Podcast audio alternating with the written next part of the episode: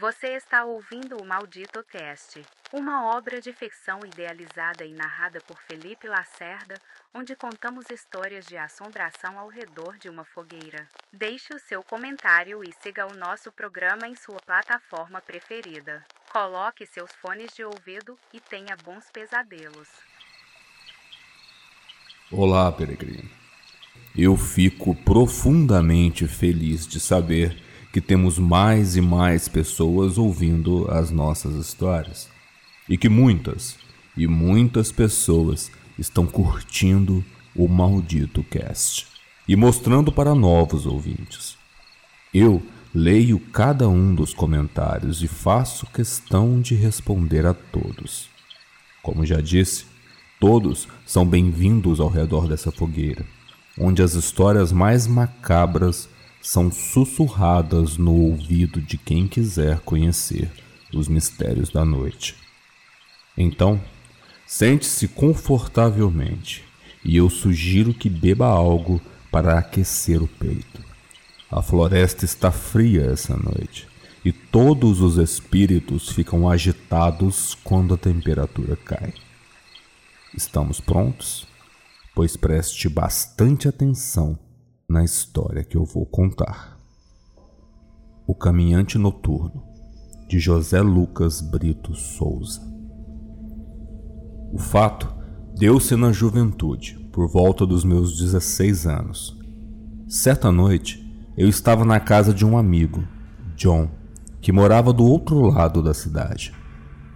Depois de um bom tempo juntos, jogando conversa fora e bebendo, me dei conta de que já era tarde pois passava das dez e meia. Despedi-me de John e fui para o ponto de ônibus mais próximo. Nessa hora, lembrei-me das advertências de minha mãe reclamando das vezes que eu passava da hora. Ela dizia que é arriscado ficar andando na rua tarde da noite, pois, além do risco de assalto, nas horas mortas, muitas coisas malignas perambulam pelas ruas escuras e desertas. Mas eu não era de dar ouvidos a essas suas superstições, e como eu estava enganado. Para voltar, eu tinha de pegar dois ônibus, mas a parte final do trajeto era feita a pé, pois não havia parada próxima da minha casa. Então, depois da descida no último ponto, ainda teria de percorrer alguns quarteirões. Como era costume, comecei minha caminhada noturna despreocupadamente. Eu ia passando ao lado das casinhas com suas janelas já fechadas, indicando que muitos moradores já dormiam profundamente. Meu caminho era iluminado pela luz dos postes e também por uma hipnotizante lua cheia, que, já alta e soberana no céu, Despejava sobre a cidade o seu luar prateado, sobrepujado pela luz elétrica. Nesse momento, pude constatar que a rua estava tão silenciosa que só se ouvia o som de meus passos batendo nas pedras do calçamento. Continuei no caminho, envolvido em meus pensamentos inquietos. Ao passar ao lado de uma velha praça, Notei que as luzes dos postes começaram a piscar, uma seguida da outra, até que toda a energia de repente veio a cair e todo aquele bairro ficou às escuras. Mas não totalmente, pois agora o luar era a fonte de luz predominante. Foi aí que comecei a notar como tudo pareceu ficar mais bonito e encantador sob a luz pálida daquele sol noturno e que aquela era uma rara oportunidade de contemplar aquele espetáculo natural, pois vivemos com os olhos contaminados pelas luzes artificiais em casa e nas ruas, nos esquecendo tantas vezes de apreciar a luz das estrelas e do nosso próprio satélite. Mas isso não seria a única coisa que eu acabaria vendo naquela escuridão. Como ainda faltavam alguns quarteirões para minha casa, Continuei a andar. Tirei um cigarro do bolso, acendi e pus-me a fumar, aproveitando que minha velha nunca me deixava fumar em casa. Um certo momento reparei um pouco mais à frente, uma sombra saindo de uma esquina e vindo em minha direção. Ao luar, parecia ser um homem, usando paletó e chapéu. Seu andar era estranho e apressado, e confesso, aquilo me deixou um pouco nervoso. Afinal, nunca tinha visto alguém assim naquela rua, ainda mais vestido daquele jeito. Baixei a cabeça e continuei, com aquele homem cada vez mais se aproximando de mim. Ainda pensei em dar meia volta e retornar. Talvez fosse um criminoso, pensei, mas lembrei que já tinha andado muito e que minha casa estava mais perto do que longe. Dei uma tragada mais forte para me acalmar, deixando que a fumaça invadisse meus pulmões, pois era inevitável cruzar com aquele sujeito. Ele já estava a uns 10 metros de mim e, quando chegou mais perto, subitamente estacionou na minha frente. Em seguida, ouvi uma voz rouca me indagando: Ei, garota, tem fogo aí? Tem sim, aqui, disse, oferecendo meu isqueiro. Enquanto ele acendia o cigarro, reparei que não conseguia ver seu rosto por inteiro, mesmo com o luar. Sua face estava envolta em sombra e só a boca era visível. De resto, era um homem alto, por volta de 1,90. Usava paletó, gravata e chapéu preto. Era muito elegante. Todavia, comecei a me sentir um tanto desconfortável em estar perto dele, pois um estranho medo começou a crescer em mim, como um sinal de alerta instintivo. Aquele momento pareceu durar uma eternidade, mas ele finalmente acendeu seu cigarro e foi embora, sem nem ao menos me agradecer. Aliviado por não ter sido roubado, continuei minha caminhada. Mas eu não podia deixar de pensar na estranha figura que tinha acabado de encontrar. Quem era aquele homem? Nunca o tinha visto antes. Bom, pelo menos não era um ladrão, pensei. Olhei para o relógio, quase onze e meia. Continuei a andar mais um pouco, até que eu notei o meu cadarço desamarrado. Abaixei-me para amarrar e, ao levantar novamente a cabeça, tive uma surpresa. Aquele homem de preto, saído sabe-se lá de onde, estava vindo novamente na minha direção. Mas não podia ser, pois ele tinha ido na direção contrária. Eu o havia deixado para trás depois dele acender o cigarro, não havia se passado nem cinco minutos. Estava tão impressionado com aquilo que não conseguia esboçar alguma reação. Nem minhas pernas obedeceram e eu fiquei lá, paralisado, vendo aquele vulto enorme se aproximando cada vez mais. Quando ele chegou mais perto, ouvi novamente a mesma pergunta de antes. Ei, garoto, tem fogo aí?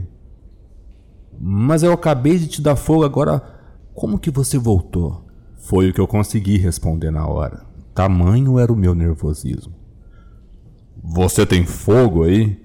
A voz dele pareceu agora irritada e mais grave, o que foi o suficiente para me assustar ainda mais. Sim, sim, tá aqui. Ele acendeu novamente o cigarro e, como da outra vez, foi embora sem agradecer. Dessa vez, permaneci ainda parado um bom tempo olhando-o ir embora, até sua silhueta sumir no horizonte, certificando-se de que ele realmente tinha ido embora. Só depois disso consegui voltar a caminhar, mas ainda apavorado com o som daquela voz rouca, sinistra, ecoando em meus ouvidos. Porém, o que me aliviou foi saber que minha casa já estava mais perto, faltando apenas mais dois quarteirões, o que me fez acelerar o passo. Já não contemplava mais as estrelas, nem a beleza soturna da rua banhada pelo luar, nem mesmo a calmaria da rua. Meu único desejo era chegar em casa e não encontrar mais aquele homem misterioso na rua. Quando passei pelo penúltimo quarteirão, vi, Quase sem acreditar, dobrando a esquina em frente, aquele homem pela terceira vez. Não podia ser ele, era impossível. Eu tinha visto ir embora até sumir, mas agora ele aparecia na minha frente novamente. Como diabos isso é possível? Como nas outras vezes, ele veio rápido e, chegando perto, repetiu novamente a única pergunta que sabia: Ei, garoto, tem fogo aí? Mas dessa vez eu não quis saber de atender o seu pedido e, com raiva, imaginando ser aquilo algum tipo de brincadeira de mau gosto, tomei coragem, o encarei e respondi: Não, eu não tenho mais. Que brincadeira é essa? É a terceira vez que você me pede fogo. Você vai embora e depois aparece de novo na minha frente. O que é isso? Quem é você? O que você quer comigo, afinal? Ele ficou em silêncio por um tempo. E essa atitude só fez aumentar ainda mais o meu nervosismo e minha raiva. Então, dando um leve sorriso, ele respondeu: hum... Se você não tem fogo, então eu fico com a sua alma. Nesse momento, ele deixou-se mostrar completamente a sua face e vi a sua real aparência. A pele era de uma palidez mórbida, como a de um cadáver. A boca se abriu em um sorriso macabro, deixando à mostra dentes pontiagudos e amarelos. E os olhos daquele homem eram de um amarelo brilhante. Ao ouvir a resposta e depois dele mostrar aquele rosto horripilante, a raiva e a coragem que senti ao confrontá-lo deram lugar ao mais terrível medo que já senti na vida. Comecei a correr desesperado, deixando aquele homem ou aquela coisa para trás. Mas, enquanto corria, eu também comecei a ouvir os seus passos logo atrás, me seguindo e uma voz gutural gritando: se você não tem fogo, eu fico com a sua alma. Eu vou ficar com a sua alma, garoto. Com a sua alma. Vem cá. Continuei a correr o mais rápido que podia, aos tropeços, com aquele perseguidor na minha cola quase me alcançando. Sua gargalhada ecoava pelas ruas silenciosas enquanto ele repetia sem parar. Mas finalmente cheguei na porta de casa. Com as mãos tremendo, peguei a chave no bolso e tentei colocá-la na fechadura. Mas o nervosismo era tanto que eu não acertava o buraco e aquele homem continuava a se aproximar. Mas em certo momento consegui girar a chave e entrar em casa, quase derrubando a porta.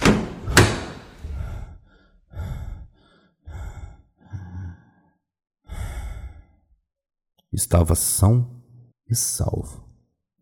Imediatamente tranquei a porta e fiquei um momento em silêncio, a respiração ofegante, o coração quase a sair pela boca, o suor escorrendo da testa. A casa estava ainda no escuro devido à falta de energia, mas pelo menos agora eu estaria seguro. Ao lado da porta havia uma janela com vista para a rua. Decidi dar uma olhada para saber se aquele homem ainda estava lá ou se tinha ido embora. Lentamente, me aproximei da janela e espiei a rua. Não havia mais ninguém lá. Estava totalmente deserta. Aliviado, fui andando pela sala enquanto comecei a ouvir passos no corredor. E aquele som foi o bastante para deixar-me em alerta total, pois comecei a temer que aquele homem teria, de alguma forma, invadido a minha casa. Mas minhas suspeitas e meu medo sumiram quando vi que era apenas minha mãe, ainda acordada, que vinha ao meu encontro munida de uma pequena lanterna. Ao ver que eu tinha chegado naquela hora, falou aborrecida, franzindo a testa enrugada. Isso são horas, Eric. O que eu te disse sobre ficar andando até tarde na rua? Desculpa, mãe. Eu perdi a hora na casa do John. Cuidado, viu? Alguma noite dessas você ainda vai ser assaltado ou pior, ver alguma assombração nessas ruas. Nesse momento, eu pensei em lhe contar o que realmente tinha acontecido comigo, mas deixei para lá. Senão, ela iria usar aquela situação para dar um grande e entediante sermão àquela hora da noite, o que era tudo o que eu não estava afim de ouvir. Apenas segui para meu quarto e, lá chegando, atirei-me na cama, exausto.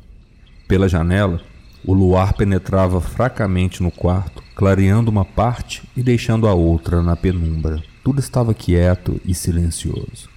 Mas, de repente, escutei um barulho.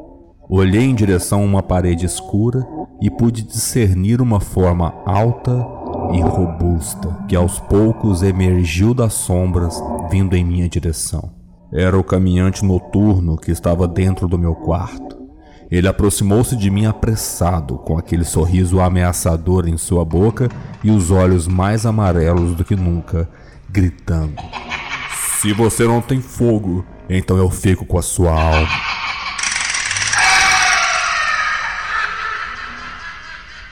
Acordei de repente, tremendo em pânico. Olhei ao redor e vi que me encontrava sozinho novamente em meu quarto. Neste momento, tive o maior alívio que já senti na vida.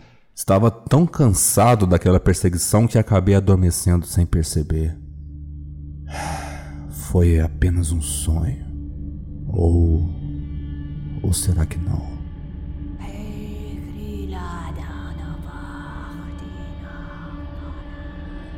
Este conto foi enviado a mim pelo autor e faz parte do livro Contos Insólitos Homem Sombra e Outras Histórias Fantásticas, publicado em 2021. Para mais informações sobre o livro ou como adquiri-lo, entre em contato com o próprio autor no Instagram. O link está na descrição. Quero aproveitar ainda para agradecer a todos que estão divulgando e comentando o Maldito Cast. E convidar a você que tem um relato ou uma história de terror que queira ouvir narrada ao redor dessa fogueira, basta entrar em contato comigo. Todos os links estão na descrição. Durmam bem e até a próxima sexta no Maldito Cast. Você acabou de ouvir o Maldito Cast. Novos episódios todas as sextas. Deixe o seu like. É um pequeno gesto para você mas nos ajuda muito na divulgação de nosso podcast dentro dessa plataforma. Esse podcast é mantido com a ajuda de colaboradores e anunciantes. Se você gostou de nosso conteúdo, considere se tornar um colaborador e conhecer nossos benefícios exclusivos de assinante. Ou você pode nos ajudar fazendo um Pix de qualquer valor. Todos os links estão na descrição do episódio. Obrigado pelo seu tempo e até a próxima sexta.